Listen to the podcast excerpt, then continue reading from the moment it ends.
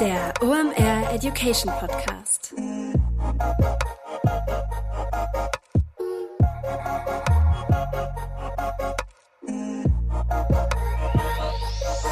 Es ist wieder Montag, Zeit für eine neue Folge OMR Education. Mein Name ist Rolf Herrmann, ich bin der Chefredakteur der OMR Reports und heute habe ich Besuch vom Anwalt, denn wir reden bei Jura. Sind wir mal ehrlich, das ist eigentlich ein Nervthema. Da hat keiner Bock drauf, ist kein kreatives Thema, sind keine Creatives, die ihr baut, ähm, sondern es geht da um Paragraphen und Rechtssicherheit. Aber das ist mega wichtig, denn dabei könnt ihr ganz schnell Geld verbrennen.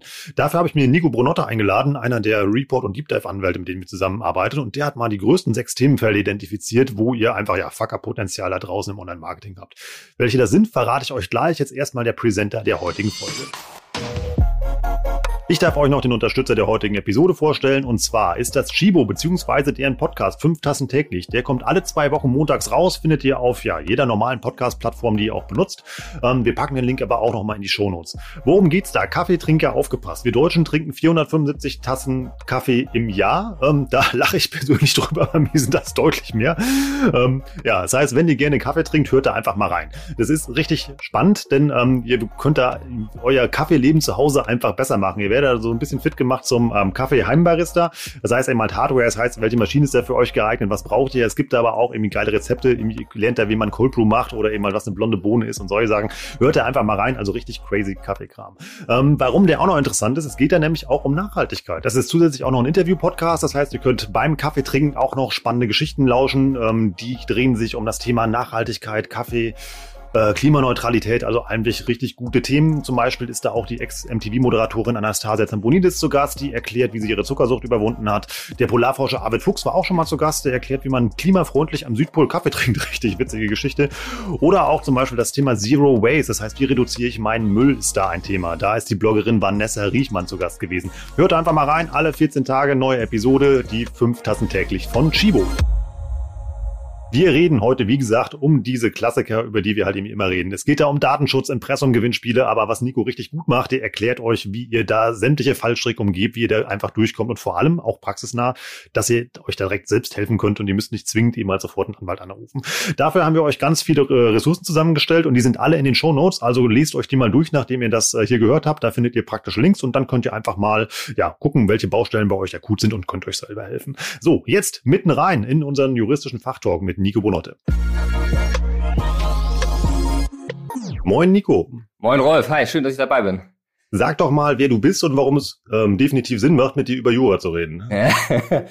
äh, ja, also ich bin Nico Brunotte, ähm, Anwalt bei DLA Piper, ist eine von diesen ganzen großen internationalen Kanzleien. Ähm, ich selber mache das seit ein bisschen über sechs Jahren, alles Rechtliche im Digitalbereich hat so ein bisschen den Ursprung darin, dass ich schon immer auch als, als Jugendlicher viel programmiert habe, mich viel mit Medien ähm, auseinandergesetzt habe und dann irgendwann gedacht habe, okay, jetzt studierst du Jura und kombinierst halt dieses technische Know-how, was du hast, mit deinem juristischen Know-how. Und das, glaube ich, ist auch ein ganz cooler Mehrwert für meine Mandanten, dass ich einerseits verstehe, was sie dort technisch machen, andererseits aber die juristische Expertise habe und wir dann zusammen uns überlegen, wie man das Ganze irgendwie handeln kann aus juristischer Sicht. Macht eigentlich viel Spaß. Ja, Programmierer und Anwalt. Also Arbeitsplatzsicherheit ist bei dir schon mal gegeben, würde ich behaupten. Ähm, äh, lass uns mal einsteigen. Wann brauche ich eigentlich einen Anwalt? Also wann rufe ich dich an? Ähm, also am besten rufst du mich vorher an, bevor du irgendwas tust, wenn du ein leichtes Störgefühl hast. Also ich helfe auch gern hinterher, aber es ist natürlich immer schwieriger, hinterher aufzuräumen. Ich helfe gerne bei Themen, die sehr wichtig für deinen Geschäftsbetrieb sind. Ähm, ich helfe auch, aber ich glaube, da muss man nicht unbedingt immer zum Anwalt rennen, auch bei diesen kleinen Pille-Palle-Themen. Also ich sag mal, ein Impressum aufzuschreiben für eine Webseite, glaube ich, kriegt jeder heutzutage mit einem Generator im Netz auch selber hin. Ähm, da helfe ich auch, aber ich glaube, da kann man sich den Anwalt eher sparen und muss sich dann eher auf die großen Themen konzentrieren, die halt wirklich wichtig für dein Business sind, damit dir da nicht irgendwie juristische Themen entstehen und es dann teuer wird und dein Geschäftsmodell irgendwie kaputt geht. Was sind denn so wichtige Themen? Also sind ja jetzt ja im äh, Online-Marketing unterwegs, eben halt mhm. so, bei denen ich juristische Hilfe bräuchte. Kannst du da mal einen kurzen Überblick geben? Ja, klar, auf jeden Fall. Also wir haben ja so ein bisschen so diese Dauerbrenner-Themen. Ähm, ich, ich bin ja auch relativ häufig bei euch bei euren Deep Dives und ähm, natürlich ähm, kristallisiert sich immer so ein bisschen heraus, welche Themen beschäftigen Leute im Online-Marketing. Und in der Tat, es gibt wahrscheinlich so ein paar große Themen, die immer aufkommen und die auch für jeden wahrscheinlich wichtig und interessant sind. Ähm, also Thema eins ist wahrscheinlich so ein bisschen Verträge, Verträge abschließen. Wann brauche ich die, wann brauche ich sie nicht? Ähm, was ist so ein bisschen der Inhalt eines klassischen Vertrages, wenn ich im Bereich Online-Marketing mit den involvierten Playern zusammenarbeite, also eine Agentur, vielleicht einem Influencer, ähm, Plattform etc. pp. Also dort muss ich immer so ein bisschen überlegen, wo brauche ich einen Vertrag und was schreibe ich da rein? Ganz wichtiges Thema, einfach damit man sich hinterher auch nicht streitet mit seinen Partnern. Dabei ist dann immer so ein ganz großes Thema Urheberrechte, also wie wird kreativer Content geschützt, welche Rechte muss ich mir einräumen lassen, welche Rechte möchte ich auch nur meinen Kunden zum Beispiel einräumen, das ist auch ein relativ gefährliches Thema. Habe ich gerade vor zwei Tagen einen Anruf vom Mandanten bekommen, der total aufgeregt war, weil er viel zu viele Rechte an seinen Kunden eingeräumt hatte und das sich halt auch gar nicht hat bezahlen lassen. Das war echt doof für ihn, muss ich ganz ehrlich sagen. Ähm, dann ganz wichtiges Thema, was wir auch relativ stark beraten, ist immer so ein bisschen, naja, das Zielobjekt des Online-Marketings ist ja dann oft irgendwie ein Gegenstand, ein Webshop oder was auch immer. Und natürlich muss dieser Webshop irgendwie auch rechtlich compliant aufgebaut sein. Gerade da hagelt es dann auch mal schnell eine Abmahnung, wenn irgendwie mein eBay-Shop, mein Webshop irgendwie nicht den sehr, sehr strengen E-Commerce-Voraussetzungen entspricht. Ähm, also das ist auch so ein ganz klassisches Thema. Dann damit so ein bisschen zusammenhängt, klar, Datenschutz, auch Dauerbrenner-Thema. Ähm, ich mache das vor allem so aus dem vertragsrechtlichen Bereich, aber wir beraten natürlich auch Shops, wie die zum Beispiel einen Cookie-Banner implementieren oder wie Datentransfers in die USA ablaufen, auch ganz großes, wichtiges Thema aktuell. Klar, Impressum haben wir schon drüber gesprochen, ähm, können wir auch nochmal nachher drüber sprechen, was da vielleicht so die wichtigen Punkte bei sind. Wie gesagt, aber das ist auch eher so ein Thema, wo ich vielleicht einen Generator anschmeißen würde im Netz. Und dann, ja, es ist auch mal so ein Randthema bei Online-Marketing, aber wir halten es auch mal für wichtig und ähm, unsere Mandanten machen das auch immer mehr, Gewinnspiele. Also Gewinnspiele über Instagram, Gewinnspiele über irgendwelche Webseiten. Ähm, da helfen wir auch immer gern beim, beim Legal Setup und sagen dem Mandanten, wie man Gewinnspielbedingungen gestaltet, wie man die einbindet. Ist eigentlich auch für mich ein wichtiges Thema im Bereich. Dann haben wir doch schon mal eine schöne Roadmap für heute. Nicht die großen fünf wie bei Jan und Olli, sondern die großen sechs Jura-Themen mit Nico Bonotte. Lass, lass uns mal reinsteigen in das Thema Verträge, damit hast du ja angefangen. Also ja. ähm, ein gutes Beispiel ist vielleicht Influencer-Marketing. Da, da kann man das ja ganz gut fassen. Nehmen. Was muss denn in so einen Vertrag rein? Warum brauche ich einen und worauf muss ich achten? Ja, also ich meine, Verträge sind immer schön, ähm, wenn es mal irgendwann zum Streit in der Zusammenarbeit kommt. Also wenn irgendwie man sich darüber auseinandersetzt, was jetzt wirklich geschuldet war, wer was machen sollte, wofür Vergütung fließen soll. Und deswegen rate ich meinem Mandanten schon dazu, dass man halt irgendwie so ein paar Standardvorlagen hat für die Hauptvertragsarten, die man normalerweise benötigt. Bei einer Agentur ist es dann vielleicht der klassische Agenturvertrag, den sie mit ihren Kunden einerseits abschließen, ähm, wo man dann vor allem vielleicht regelt, wie die kreativen Inhalte, die die Agentur erstellt, wie die an den Kunden lizenziert werden. Also der Umfang der Lizenz ist immer ein sehr, sehr wichtiges Thema, wo man auch aufpassen muss. Ähm, und klar, wenn jetzt zum Beispiel eine Agentur sich im Innenverhältnis weiterer Dienstleister bedient, dann ist das auch ein wichtiges vertragsrechtliches Thema, genauso wenn Influencer involviert werden. Ähm, da, da rate ich immer dazu, dass man vielleicht mal ein bisschen Geld in die Hand nimmt, sich ein paar Standardverträge vielleicht mal aufschreiben lässt von einem Anwalt. Ähm, da gibt es ja auch super viele gute Markt, die genau in diesem Bereich eine hohe Expertise haben. Ich bin immer so ein bisschen, ich rate meinen Mandanten immer dazu, dass man sich Leute sucht, die auch Branchenkenntnis haben, also dass man sich einen Anwalt sucht, der das regelmäßig tut, der so ein bisschen weiß, was in der Branche abgeht, was Marktstandard ist weil am Ende, das habe ich auch hin und wieder mal, verhandelt man dann mit, ähm, mit Counterparts in Kanzleien oder auf anwaltlicher Seite, die eigentlich gar nicht wissen, was so in der Branche abgeht. Und das halte ich immer für sehr schwierig. Das ist auch sehr gefährlich für, für, für Mandanten in der Regel, wenn sie halt einen anwaltlichen Berater haben, der eigentlich gar nicht weiß, was Online-Marketing am Ende des Tages bedeutet.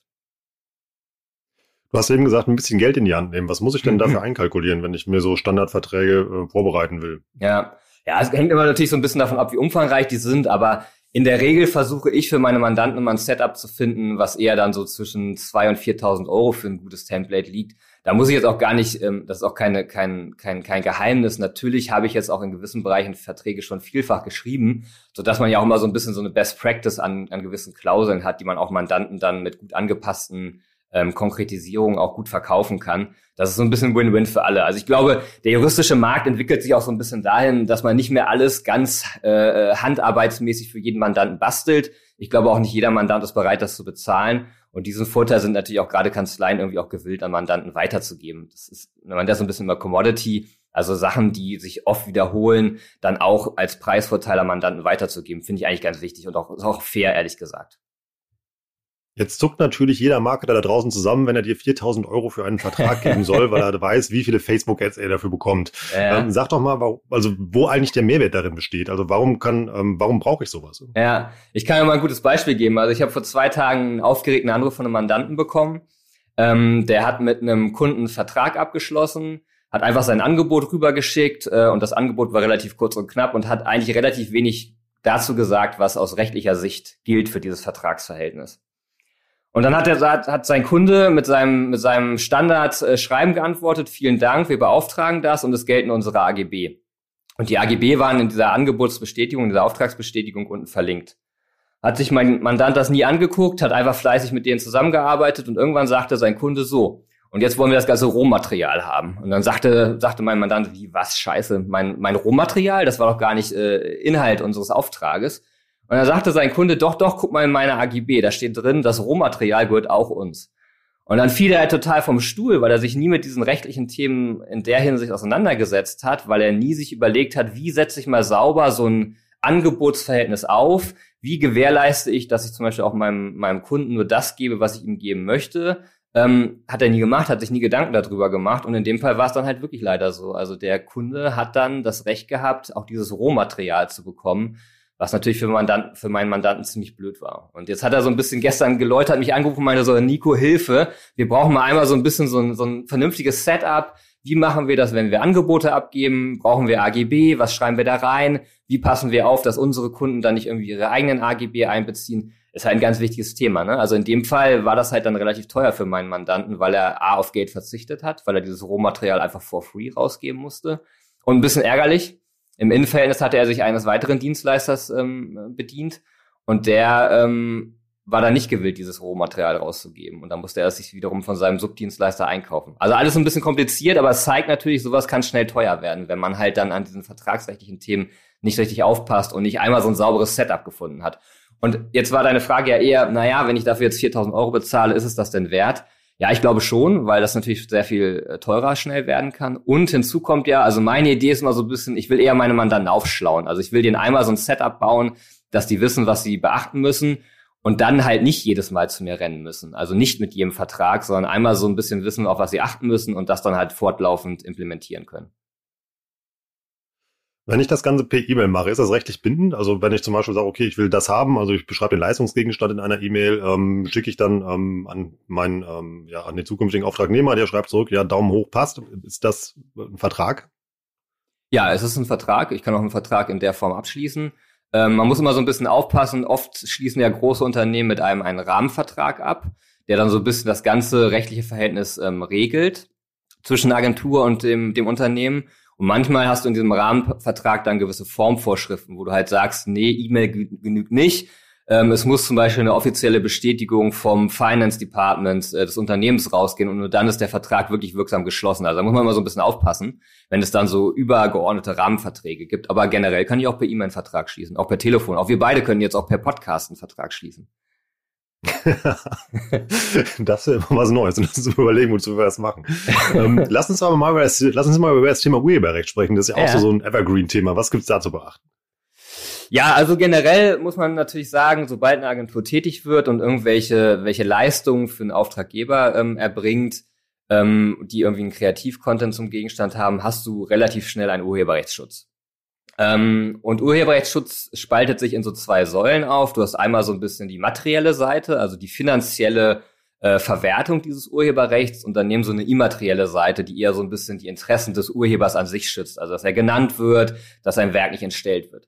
Aber gerade diese materielle Seite, also diese finanzielle Seite, ist halt das wichtig, was für eine Agentur irgendwie auch in Verträgen zum Beispiel geregelt werden muss. Also die Frage, in welchem Umfang gebe ich meinem Kunden Rechte an diesen kreativen Inhalten? Und genauso, wenn ich jetzt eher auf Unternehmensseite, also auf Auftraggeberseite bin, muss ich auch aufpassen, welche Rechte möchte ich von meiner Agentur haben. Und das ist immer so ein bisschen so eine, so eine Abwägung zwischen vollem Buyout, also dass ich als Auftraggeber alle Rechte an dem kreativen Content haben möchte, oder halt nur so ein Rumpf an Urheberrechten, dass ich halt sage, na ja, eigentlich brauche ich zum Beispiel dieses Foto nur für meinen Kampagnenzeitraum von einem Jahr oder einem Monat. Ähm, und das ist immer so ein bisschen so eine Abwägung, was am Ende auch auf eine kommerzielle Entscheidung hinausläuft. Also was möchte ich bezahlen? Weil natürlich lässt sich eine Agentur es teurer bezahlen, wenn sie alle Rechte an den Auftraggeber gibt, als wenn sie halt nur ein nicht ausschließliches Recht an den Auftraggeber gibt und das dann vielleicht sogar noch zeitlich limitiert. Man muss natürlich immer so ein bisschen. So ein, ja, Entschuldigung, ja. Gibt es da so einen Faktor, den man benennen kann? Quasi mal, ist das also für so ein Buyout ist das irgendwie Faktor drei, vier, fünf? Ja, das geht schon so ein bisschen in die Richtung. Hängt natürlich auch sehr davon ab, was das für Auftragnehmer sind. Also ob das jetzt ein super bekannter Fotograf ist oder, oder eine relativ große Agentur. Aber es geht so in die Richtung, genau. Ähm, und man muss halt immer so ein bisschen überlegen, möchte man dieses kommerzielle Risiko sich absichern, dass halt nicht gerade irgendeine politische Partei irgendwann mit dem Kampagnenfoto äh, Parteiwerbung macht. Also das ist halt immer so ein bisschen dieses Extrembeispiel, was ich immer bringe. Wenn halt dann die AfD plötzlich mit meinem Kampagnenfoto äh, Parteiwerbung macht, möchte ich das vielleicht verhindern als, als Brand, die eine Agentur beauftragt. Wenn ich aber vielleicht irgendwie nur eine kleine Instagram-Kampagne mache und da vielleicht mal in einem Post ein Foto verwende, was sehr untergeordnet irgendwie in meiner Timeline dann irgendwann ist, kann ich vielleicht eher dieses Risiko eingehen, dass politische Parteien mit demselben Foto Werbung machen. Also das ist immer so ein bisschen so eine Gratwanderung und ähm, das kann man aus anwaltlicher Sicht natürlich auch nicht final beraten. Das muss der Mandant dann vor allem entscheiden, wie wichtig ihm dieser Kreativ-Content ist am Ende des Tages. Gilt das nur für Fotos oder was fällt alles unter das Urheberrecht? Nee, Urheberrecht ist natürlich irgendwie alles, was kreativ ist. Also vielleicht auch dieser Podcast. Ich meine, noch haben wir vielleicht diese Schöpfungshöhe noch nicht erreicht. Also wir sind natürlich noch dabei, was zu erreichen. Wir arbeiten, äh, wir arbeiten dran. Wir, wir bemühen, bemühen uns jedenfalls. Ähm, nee, also natürlich das gesprochene Wort, Fotos, Videos, Texte, Skizzen, wenn ich jetzt irgendwie mit einem Bleistift was male, vielleicht auch das geschriebene Wort eines Anwalts. Also wenn ich einen total geilen Vertrag schreibe, der mega kreativ ist. Ähm, ich habe zum Beispiel neulich für einen Mandanten so ein bisschen untypische allgemeine Geschäftsbedingungen geschrieben. Da haben wir uns eher mal so ein bisschen Mühe gemacht, ein ähm, bisschen witzige, interessante AGB zu schreiben. Und da haben wir auf jeden Fall eine gewisse Schöpfungshöhe erreicht. Also weil das natürlich schon dann auch ein bisschen kreativen Content ist. Aber also die Schwelle dafür, man spricht immer so ein bisschen von der kleinen Münze, die Schwelle dafür ist relativ gering. Also wir sind relativ schnell im Urheberrechtsschutz. Und dann natürlich auf allen Ebenen. Ähm, ja. Was ist denn mit User-Generated Content? Also ein gutes Beispiel ist ja Instagram. Also wenn Leute eben halt meine Produkte ähm, fotografieren, die irgendwie inszenieren, müssen ja noch nicht mehr Influencer sein, sondern einfach eben halt Menschen, die meine Brand geil finden. Darf ich die Bilder einfach nehmen und damit Werbung machen? Kommt immer so ein bisschen drauf an. Also ähm, es gibt immer so ein bisschen den die Weggabelung, ob ich mich, ähm, ob ich Systemfunktionen der jeweiligen Plattform nutze. Also wenn ich jetzt zum Beispiel bei Instagram die Repost-Funktion im Rahmen einer Story verwende, dann benutze ich ja eine Systemfunktion und jeder User, der der Bilder bei Instagram einstellt, weiß ja, dass andere das reposten können im Rahmen einer Story. Mhm. Ähm, das ist zum Beispiel dann erstmal eher gestattet, als wenn ich mich irgendein, wenn ich, als wenn ich irgendein Tool verwende, mit dem ich äh, Screenshots bei Instagram mache und mir die Bilder rausziehe. Ähm, das wäre dann halt gerade nicht diese Systemfunktion der Instagram-Plattform und das wäre dann eher nicht erlaubt. Ähm, hinzu zum Beispiel, wenn ich jetzt vielleicht ein Gewinnspiel mache und da auch User-Generated Content irgendwie ein Gegenstand ist, ähm, muss ich natürlich schauen, ähm, ob ich die, den, den Content auch außerhalb der Plattform verwenden möchte. Also wenn ich jetzt zum Beispiel dazu aufrufe, zu einem Gewinnspiel gewisse Fotos mit einem Hashtag ähm, zu versehen und das bei Instagram zu posten, dann kann ich das halt auf der Plattform verwenden im Rahmen dieser Systemfunktion. Wenn ich aber daneben die Fotos vielleicht in der Broschüre oder auf meiner Webseite verwenden möchte, müsste ich mir das schon von den Usern positiv gestatten lassen. Also um das nochmal ähm, ja, zusammenzufassen, ist es also nicht erlaubt, dass ich mir bei Instagram einen Hashtag mache und dann damit zum Beispiel eine Facebook-Ad schalte oder ein Plakat bedrucke oder das als Flyer produziere und in meinen Geschäften verteile. Genau, richtig. Das äh, hast du genau richtig zusammengefasst. Hm, auch nicht, wenn ich den ähm, die Quelle benenne?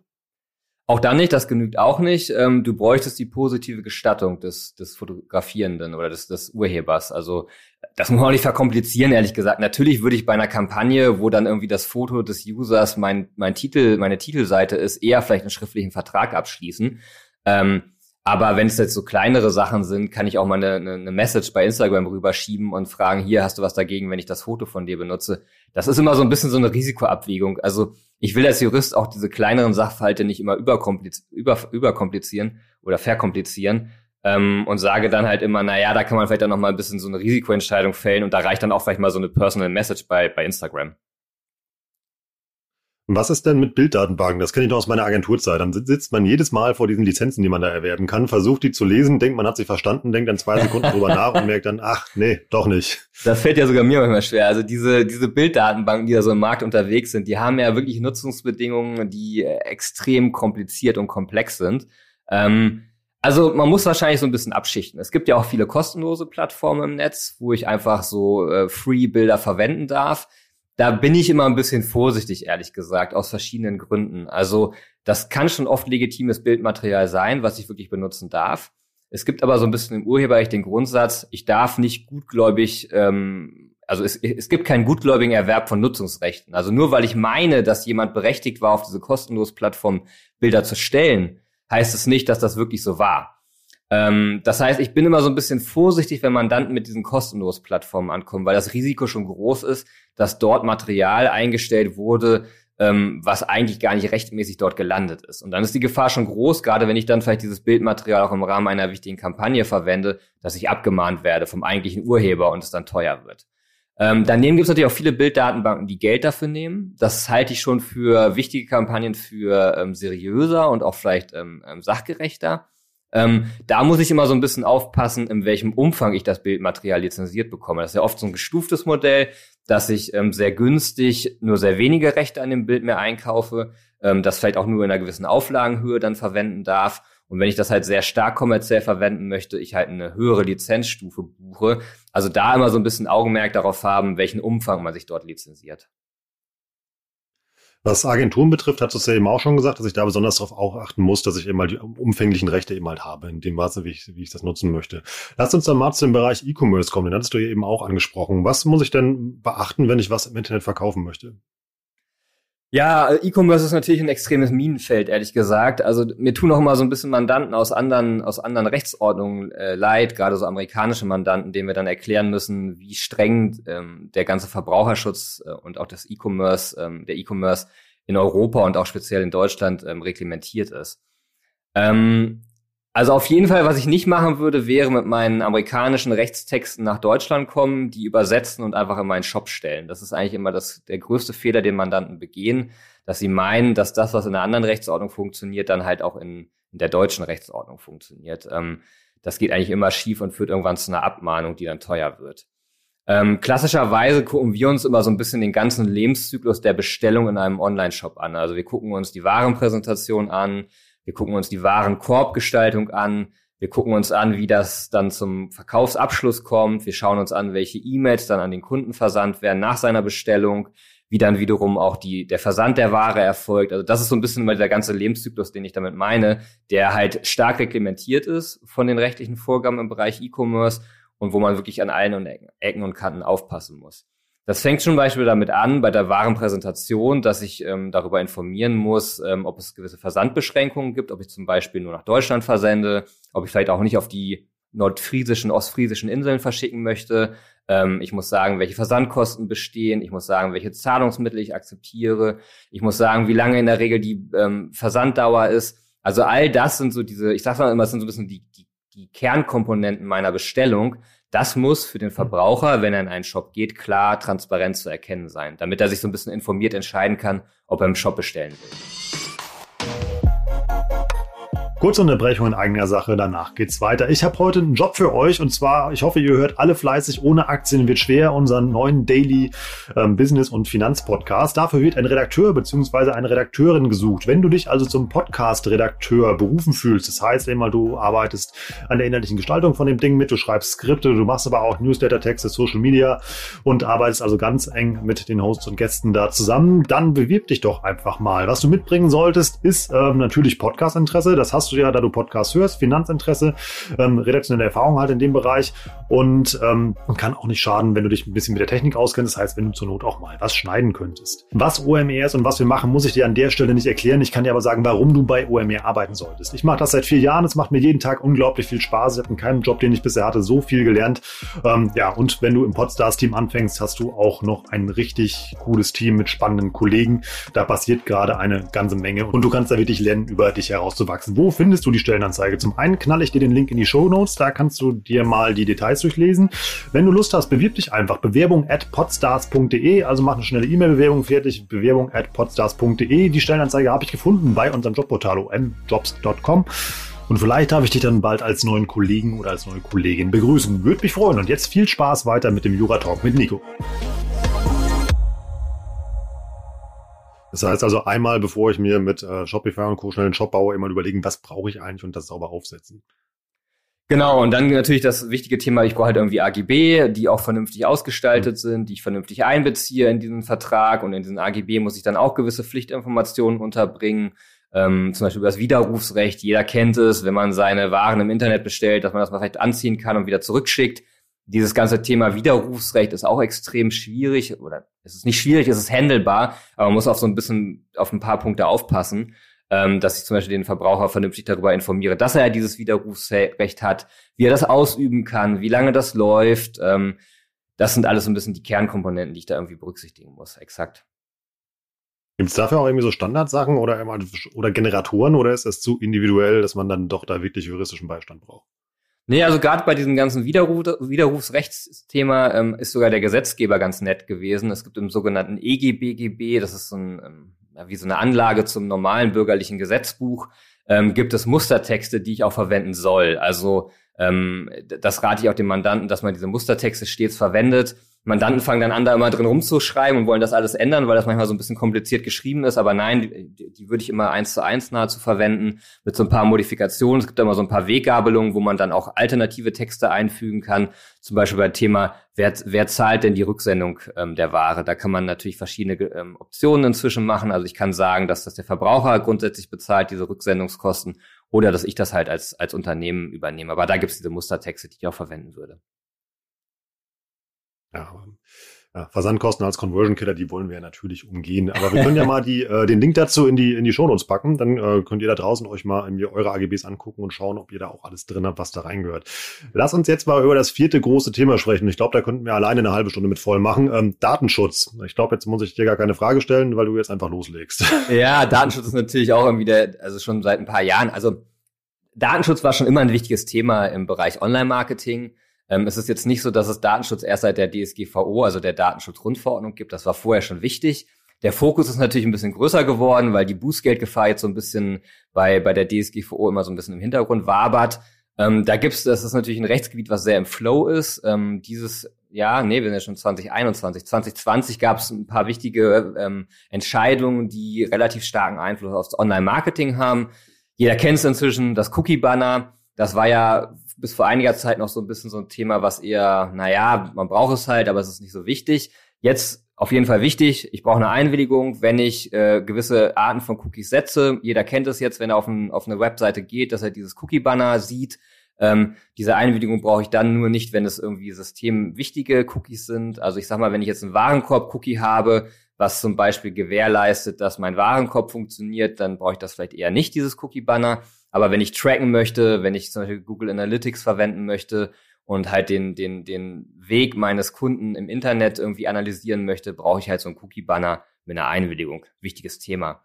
Was da vielleicht auch noch so ein bisschen mit reinspielt, ist das ganze Thema Transfers in die USA. Ist vielleicht jetzt so ein bisschen ein Randthema, aber man darf nicht vergessen, viele dieser ganzen coolen Start-up-Tools, die man so verwendet, ähm, um irgendwie Online-Marketing zu betreiben, sind natürlich oft auch amerikanische Tools. Und dann habe ich ganz oft Datenflüsse in die USA. Ähm, da brauchte ich schon immer eine Auftragsverarbeitung und ähm, auch sogenannte Standardvertragsklauseln, aber seit letztem Jahr ist klar, dass das vielleicht nicht mehr genügt und dass ich so ein bisschen additional Safeguards, also so weitere Garantien brauche, um diese Datentransfers in die USA zu, zu ermöglichen. Und da ist auch ganz wichtig, dass man vielleicht mal in seine Verträge schaut, die man bereits abgeschlossen hat und mal schaut, ob man das vielleicht da nochmal reinpacken kann. Oder ob der Dienstleister, so wie jetzt gerade beim Mandanten, vielleicht auch proaktiv auf einen zukommt und sagt, da gibt es neue Vertragsdokumente, wir wollen jetzt gern die abschließen, um mit der aktuellen Gesetzgebung ähm, und, und Rechtsprechung ähm, konform zu gehen. Lass uns doch mal über das Thema Cookie-Banner sprechen, weil das ja so ein Hands-on-Thema. Ist das legal, ja. was da draußen gerade passiert? Also, dass ich quasi diese Cookie-Banner so ähm, ich, äh, umgekehrt Conversion optimiere, dass es dem Nutzer wirklich sehr schwer gemacht wird, ähm, dem Tracking zu widersprechen.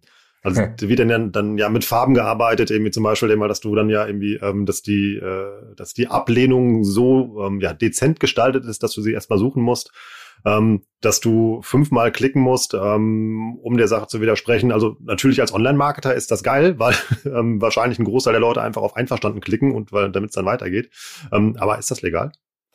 Nee, ist ex extrem gefährlich, ehrlich gesagt. Also man sieht, dass die, also wir aktuell merken das ziemlich stark, dass die Aufsichtsbehörden recht aktiv sind, also dass die Datenschutzbehörden sich sehr aktiv aktuell Webseiten anschauen und ähm, gucken, ob diese Ausgestaltung der Cookie-Banner ähm, rechtens ist oder nicht.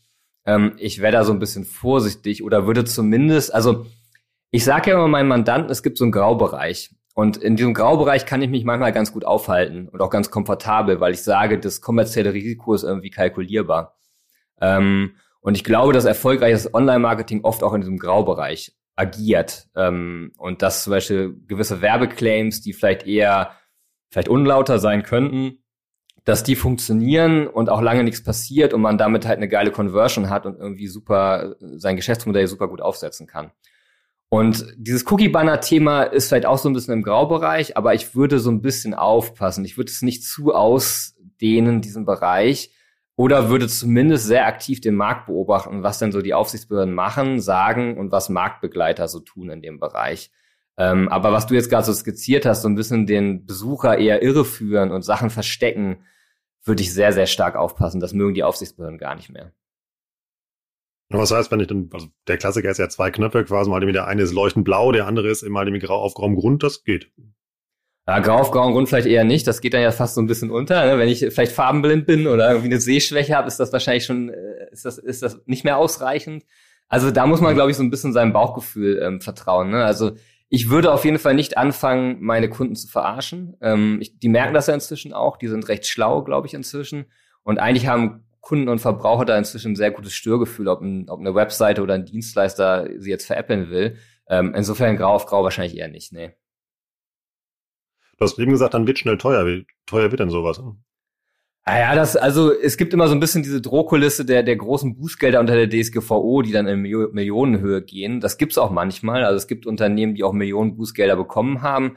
Ähm, wir haben ein ziemlich cooles Team bei uns in der Kanzlei, was sich sehr erfolgreich gegen solche Bußgelder verteidigt. Ähm, das ist immer so ein bisschen meine Wunderwaffe oder unsere Wunderwaffe, weil die ähm, oft die Behörden so ein bisschen in den Wahnsinn treiben, weil die auf so sehr formeller Ebene solche Rechtsstreitigkeiten gewinnen. Aber ich würde natürlich ähm, es generell eher versuchen zu verhindern, diese Bußgelder zu bekommen. Die werden wahrscheinlich bei einem normalen Online-Shop nicht in die Millionenhöhe, sondern eher in die Tausenderhöhe gehen. Aber klar, wenn man natürlich jetzt ganz krasse Verstöße hat, es gab ja irgendwie vor einiger Zeit diese äh, Meldung, dass ein Online-Shop seine, seine Mitarbeiter im Warenlager Video überwacht hat, da ist jetzt erstmal ein Bußgeld von einer Millionenhöhe irgendwie verhängt worden. Mal gucken, ob das hält. Aber das ist wahrscheinlich so die oberste Drohkulisse. Da, die sehe ich jetzt bei einem normalen, kleineren Online-Marketing-Aktivitäten nicht. Wie lote ich denn diese Graubereiche aus, um effektives Online-Marketing machen zu können? ja, also vielleicht auch so ein bisschen Trial and Error. Also ähm, ich glaube, wenn man eine Kriegskasse hat und ähm, bereit ist, auch mal sich eine blutige Nase und eine Abmahnung zu holen, kann man das vielleicht auch mal so ein bisschen austesten. Ähm, wir haben große Brands, die das auch mal austesten und auch versuchen. Und ich glaube, wie ich auch schon sagte, erfolgreiches Online-Marketing ist immer so ein bisschen im Graubereich aktiv. Ähm, man muss halt wissen, wo seine Grenzen sind und ähm, wo auch die eigenen finanziellen Grenzen sind. Also wir sehen es halt sehr häufig, ähm, dass gerade zum Beispiel bei eBay ähm, relativ krasse Abmahnungen immer noch hage, äh, äh, platziert werden von, von Unternehmen und da muss ich halt aufpassen, dass ich mir nicht meinen Geschäftsbetrieb kaputt mache. Also gerade kleinere Händler auf eBay werden halt schnell in den Ruin getrieben von solchen Abmahnungen, während hingegen halt eine große Brand, die haben halt eine Kriegskasse, können dann mal ein paar tausend Euro für eine Abmahnung und für einen Anwalt ausgeben. Und die sehen das dann eher sportlich. Ne? Also das ist immer vielleicht auch so ein bisschen so meine Weggabelung, dass ich sage, habe ich eine Kriegskasse, um in diesem Graubereich aktiv zu werden? Ähm, lohnt es sich das vielleicht auch für mich im Graubereich aktiv zu sein, weil ich damit halt dann überproportional viel Gewinn mache oder Umsatz mache oder viele Conversions habe? Das ist immer so ein bisschen so meine Maßgabe an der Stelle. Also muss man wirklich dann gucken, also kann es ja wirklich lohnen, wenn ich ein Produkt habe, immer was mehrere tausend Euro kostet. Ähm, wenn ich davon fünf Stück verkaufe, so hoch ist eine Abmahnung dann ja nicht. Ja, kann man so sehen, auf jeden Fall. Also ich möchte jetzt als Anwalt nicht zum Rechtsbruch ähm, ähm hier in diesem Podcast ähm, ähm raten. Ähm, aber, aber das klar. Eine theoretische also, Diskussion. Nein, also in der, in der Tat, also dieser Graubereich ist auch manchmal ganz interessant, ehrlich gesagt. Ne? Und ich meine, man kann ja auch mal im Graubereich dann vielleicht auch mal ein bahnbrechendes Urteil für einen Mandanten erkämpfen.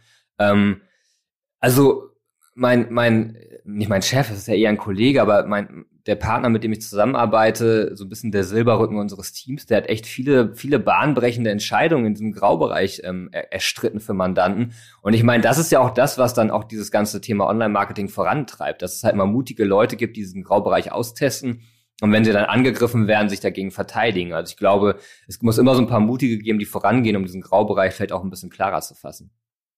Also nochmal als Laie nachgefragt. Also irgendwie, wenn ich sowas mache, das wird also nur teuer. Also mein, mein Laden wird nicht geschlossen, ich muss nicht ins Gefängnis, sondern eben halt, ich muss nur Geld bezahlen. Ja, also kommt natürlich drauf an. Ne? Also natürlich kann auch eine Verwaltungsbehörde oder eine, eine Aufsichtsbehörde um die Ecke kommen und sagen, äh, sie, sie machen jetzt deinen Laden zu, wenn du irgendwie, keine Ahnung, wenn du jetzt irgendwie einen, einen Tabak verkaufst, der nicht marktfähig ist oder nicht, nicht, nicht, äh, nicht zugelassen ist, dann natürlich kann dann mir eine Behörde untersagen, dass ich diesen Kram verkaufe. Aber wenn wir jetzt so das klassische Online-Marketing denken wo ich vielleicht eine, eine Werbung schalte, in der vielleicht ein Slogan ist, der so ein bisschen, naja, weiß man nicht so genau, ob der jetzt so wirksam ist oder nicht, ob der vielleicht irgendwie abmahnfähig ist oder nicht, dann ist erstmal die Maximalgefahr primär, dass ich eine Abmahnung kriege von einem Wettbewerber, der das doof findet. Der nimmt sich einen Anwalt, mahnt mich ab und fordert mich zur Unterlassung auf. Ähm, das ist wahrscheinlich erstmal so die Maximalgefahr im klassischen Online-Marketing und in dem Graubereich dort. Das ist doch schon mal spannend und ich bin jetzt auch gespannt, was für kreative Kampagnen demnächst aufploppen, weil ich sie einfach mal probieren kann. Kommen wir zum fünften Punkt und das ist das Thema Impressum. Reicht mir da ein einfacher Generator, also impressum24.de.com oder wie die Seite heißt und ich bin fertig? Naja, in, bei so einer Standardkonstellation ja. Und ich bin immer ein großer Fan davon, dass Mandanten sich dann eher das Geld dafür sparen und mich dafür nicht mandatieren und halt eher mit den coolen, spannenden, wichtigen Themen zu mir kommen, die irgendwie für den Geschäftsbetrieb eine größere Relevanz haben. Also oft ja. Ähm, oft reicht so ein Generator. Es gibt natürlich immer so ein paar Fallstricke, die man auch trotzdem beachten muss, die ich auch gerne nochmal Mandanten dann erkläre. Also es ist ja zum Beispiel so, dass ich in, in meinem Impressum über gewisse Dinge informieren muss. Ähm, es gibt zum Beispiel von der EU ähm, eine Vorgabe, dass ich über die sogenannte ODR-Plattform informieren muss, ob ich daran teilnehme, an diesem, dieser Streitschlichtung oder nicht. Die meisten müssen daran nicht teilnehmen, aber se selbst dann muss ich in meinem Impressum darüber informieren, dass ich daran nicht teilnehme. Und ich muss halt einen Link auf diese Plattform vorsehen. Und ähm, dieser Link muss klickbar sein. Also es darf nicht so ein passiver Link sein, den ich erst copy-pasten muss und in meinen Browser reinschmeiße. Und das vergessen leider Mandanten dann doch recht regelmäßig, ist auch menschlich, weil äh, die copy-pasten dann diesen Text aus dem Generator, packen das in ihr eigenes Impressum rein und vergessen halt dann diesen Link klickbar zu machen. Und das ist so ein ganz klassischer Bereich, wo man eine Abmahnung kassiert. Also wir haben für Mandanten meinen Rechtsstreit in dem Bereich auch versucht zu führen, aber die Gerichte sind da relativ streng und sagen, so ein Link muss klickbar sein, weil die natürlich sagen, na ja, du und ich, also wir beide, äh, Rolf, wir sind vielleicht irgendwie ein bisschen in der Lage, so einen Link zu kopieren, zu markieren und im Browser einzufügen. Wenn ich jetzt ein bisschen an meine Mutter denke, ich weiß gar nicht, ob die es hinkriegt. Also wahrscheinlich ja, ähm, aber viele kriegen es halt nicht hin. Also die, die, die Medienaffinität und diese, das Wissen, wie man Medien bedient, ist ja oft noch nicht so hoch. Und deswegen sagt halt die Rechtsprechung, so ein Link muss klickbar sein. Das ist ein ganz klassischer Fehler, ähm, auf den man verhindern sollte so einen Link zu so einem Generator packen wir euch dann auch einfach mal, äh, einfach mal in die Show Notes. Was mich noch interessieren würde, wäre ähm, Impressum und Social Media. Da brauche ich ja auch eins, oder nicht? Ja, auf jeden Fall. Und das ist natürlich auch so ein, so ein typisches Minenfeld oder so ein typischer Anfängerfehler. Also in, in eurem Deep Dive empfehle ich eigentlich dem Mandanten immer reg relativ regelmäßig, das Impressum an einer zentralen Stelle irgendwo vorzuhalten. Also dass man zum Beispiel auf seiner Webseite einmal eine gute Version seines Impressums hat und die halt auch immer wieder pflegt, wenn es dort Anpassungen gibt. Also Anpassungen einmal halt, dass der Gesetzgeber sagt, da muss irgendwas anderes rein oder halt auch tatsächliche Anpassungen. Unternehmen zieht um, es gibt einen neuen Geschäftsführer, was auch immer.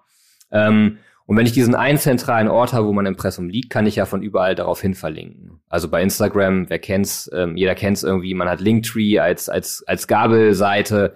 Ähm, ich ver verlinke auf Linktree aus meinem Instagram-Profil heraus kann er Linktree auch verwenden, um vielleicht weitere Sachen einzubeziehen, vielleicht meine Gewinnspielbedingungen oder irgendwie auf eine Produktseite verlinken und halt auch dann aufs Impressum. Und dann habe ich meinen Link auf mein Impressum, habe zwei Klicks, also ich muss zweimal klicken auf meinem Instagram-Profil auf den Linktree-Link, auf dem Linktree-Link dann auf, das, auf den Impressum-Link und habe dann mit dieser Zwei-Klick-Rechtsprechung, die halt die Gerichtssprechung mal aufgesetzt hat, also ich, ich muss mit zwei Klicks auf mein Impressum kommen, habe ich dann auch erfüllt und habe dann einen zentralen Ort, wo mein Impressum liegt. Ähm, genauso bei allen anderen Social-Media-Plattformen, Twitter, Facebook, wie auch immer. Ähm, das gewährleistet immer so ein bisschen, dass ich keine Fehler mache, dass ich dieses Impressum einmal zentral irgendwo aktualisiere und fertig. Wer braucht denn in Social Media ein Impressum? Naja, eigentlich letztlich jedes Unternehmen, was auf Instagram aktiv ist. Ähm, selbst ich als Anwalt, der, ich bin auch auf Instagram aktiv, ähm, mit ganzen, glaube ich, 300 Followern, also ich bin jetzt noch nicht so diese Influencer-Größe, aber selbst ich poste ja manchmal so ein das bisschen. Wird sich nach dem Podcast hier ändern, Nico. Ja, ja hoffentlich ist es auch mega geiler Content, ehrlich gesagt. Also ich, ich fühle mich da auch sehr verantwortlich für mein Profil und äh, meine Freundin lacht jedes Mal, wenn ich irgendwie wieder im Urlaub ein Foto für mein Profil mache und sagt, dass ich jetzt Mikro, ich, ich nenne mich auch selber Mikro-Influencer. Ich habe auch noch keinen Werbedeal, aber wenn irgendwas gibt, gerne melden. Nein, Spaß beiseite, aber selbst ich poste manchmal irgendwie einen, einen Beitrag zu, zu einem Blogartikel von mir oder wenn ich irgendwo aktiv bin, mache ich mal ein, ein Foto in meiner Story, wenn ich einen Vortrag gebe. Und das würde schon dafür genügen, dass ich wahrscheinlich ein Impressum benötige. Ähm, und, und natürlich erst recht, wenn ich jetzt ein Unternehmen bin, was meine eigenen Waren bewirbt oder wenn ich Influencer bin, der damit Geld verdient. Ähm, ist immer so ein bisschen schwierig, den Mandanten oder auch Influencern zu verklickern, dass sie ein Impressum brauchen, weil sie dann sagen, ja, aber guck doch mal bei XY, die haben auch kein Impressum. Ja, stimmt. Ähm, ich bin da auch immer so ein bisschen ratlos, wenn ich das dann beantworten muss, warum andere Influencer ohne Impressum aktiv sind. Aber ein Kumpel von mir, der auch noch so ein bisschen eher diese Mikro-Influencer-Größe hat, so 25.000 Follower, der hat tatsächlich mal von der Landesmedienanstalt eine Anfrage bekommen, warum er denn kein Impressum hat. Ähm, und dann habe ich mit denen mal telefoniert, rein Interesse halber, weil ich gesagt, ach krass, also habt ihr jetzt so diese kleinen Influencer im Blick? Und dann meinen die, ja, wir gucken uns mal diese Profile an und schreiben die mal an und sagen, packt mal ein Impressum euer Profil. Also ist ein wichtiges Thema, ähm, auch dort mal lieber ein Impressum reinschmeißen bei Instagram.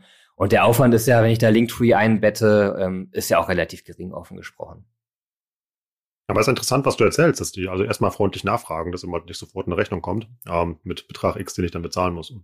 Ja, fand ich auch ganz cool. Es war auch irgendwie dann noch der stellvertretende Abteilungsleiter, mit dem ich sprach. Da fand ich das, also ich war, war so ein bisschen erstaunt darüber, dass ähm, die das Thema so hoch äh, aufhängen und dann sich echt mit so kleineren Influencern auch über Werbekennzeichnungen unterhalten und dann gesagt haben, ja, hier, das Posting hat aber keine Kennzeichnung. Fand ich interessant. Ähm, die scheinen da sehr, sehr aktiv zu sein. Aber machen wir uns nichts vor. Ich glaube, so ein, so ein Instagram-Profil rechtssicher auszugestalten, ist jetzt auch kein Hexenwerk mehr. Also ich, das ist eigentlich so ein Randthema für mich geworden, wo eigentlich auch Mandanten inzwischen sehr gut wissen, was sie dürfen und nicht dürfen und auch die Influencer wissen, was sie dürfen und nicht dürfen.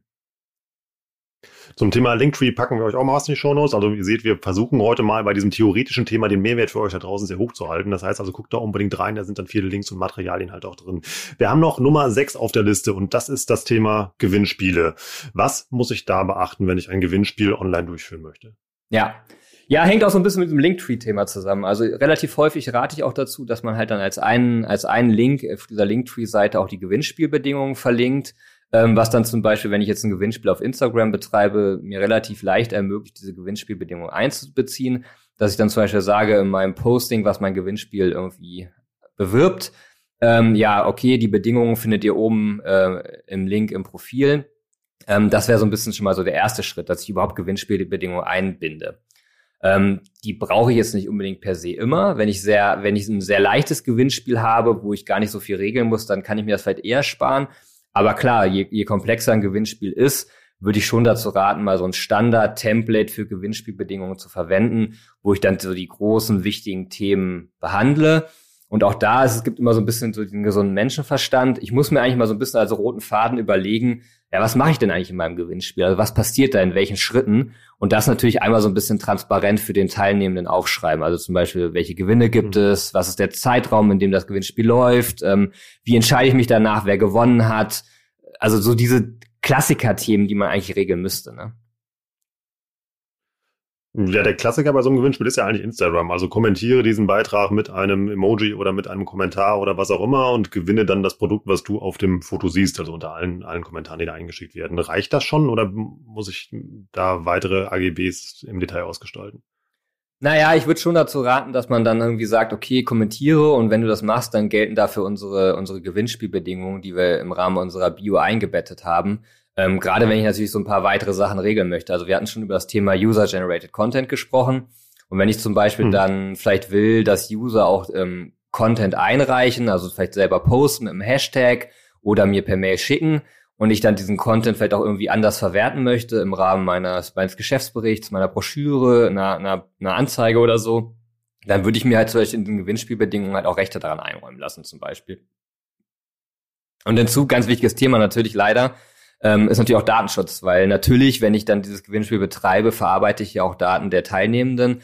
Und da muss ich natürlich auch darüber Transparenz informieren, was mit diesen Daten passiert. Und das ist dann halt so ein weiteres Thema, was so ein bisschen neben diesen Gewinnspielbedingungen steht. Die Gewinnspielbedingungen regeln ja eher das Operative dieses Gewinnspiels an sich. Aber natürlich brauche ich auch eine Datenschutzerklärung für mein Gewinnspiel, die dann transparent den Teilnehmer darüber informiert, was denn mit den Daten passiert. Also ob ich die an einen Dienstleister weitergebe, der dann vielleicht das Gewinnspiel für mich abwickelt, beispielsweise. Ich hätte aber jetzt mal noch eine kleine nerdige Frage, also weil Gewinnspiele sind ja auch super, um Leads zu generieren. Mhm. Ähm, das heißt zum Beispiel, ich rufe dazu, ähm, ruf dazu auf, eben mal, dass Leute mal mir eine E-Mail e schreiben, dann habe ich ja die E-Mail-Adressen. Mhm. Ähm, dann habe ich ja in der Regel dann kein Double Opt-in, um die nachher über meinen äh, E-Mail-Verteiler zu jagen. Ähm, heißt das, ich kann denn diese E-Mail-Adressen nicht für meinen Newsletter benutzen? Wenn, oder nee, das einfach in die AGBs und dann geht's? Auf gar keinen Fall. Also ähm, ich würde da immer ein Double Opt-in implementieren, ähm, allein schon aus Beweiszwecken, dass ich einmal sauber dokumentiere, dass halt dieser User wirklich diesem, diesem Newsletter-Abo ein, äh, eingewilligt hat dazu. Ähm, ganz wichtiges Thema. Also auch klassisches Thema, dass man natürlich meint, nur weil man jetzt eine E-Mail-Adresse im Rahmen eines Gewinnspiels bekommt, die man ja dann nur zu dem Zweck bekommt, dieses Gewinnspiel abzubilden, abzuwickeln und dann vielleicht die Gewinnspiel-Info zu versenden, dass derjenige gewonnen hat, ähm, da gibt's eine ganz krasse Zweckbindung. Also ich darf dann diese E-Mail-Adresse nicht noch für ein Newsletter-Abo on top verwenden, sei denn der User hat dann letztlich irgendwie eingewilligt dafür.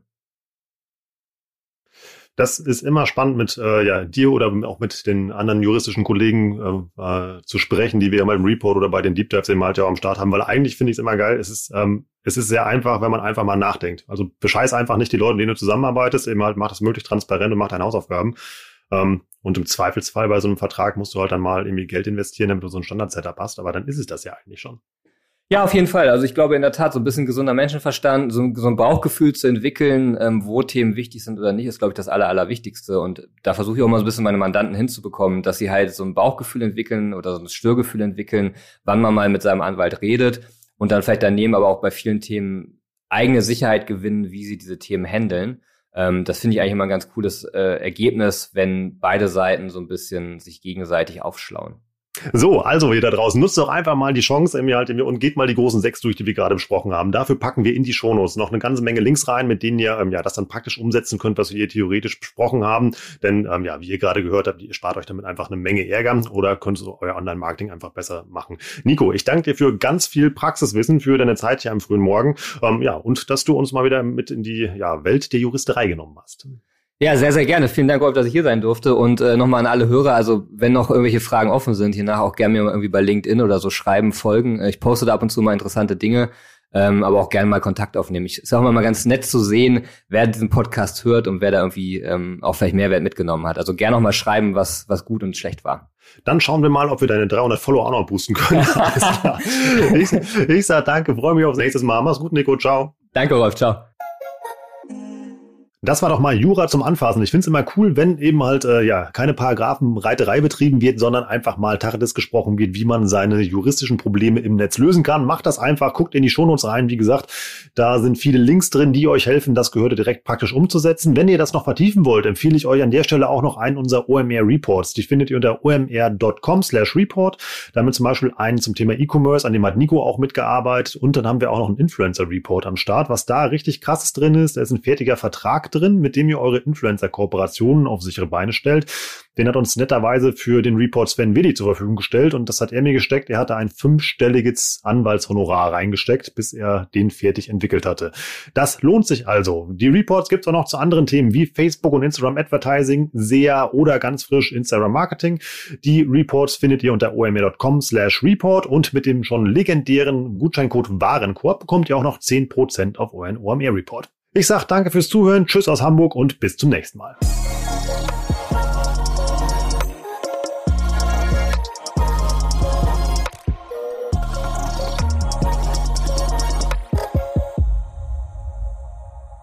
Dieser Podcast wird produziert von Podstars bei OMR.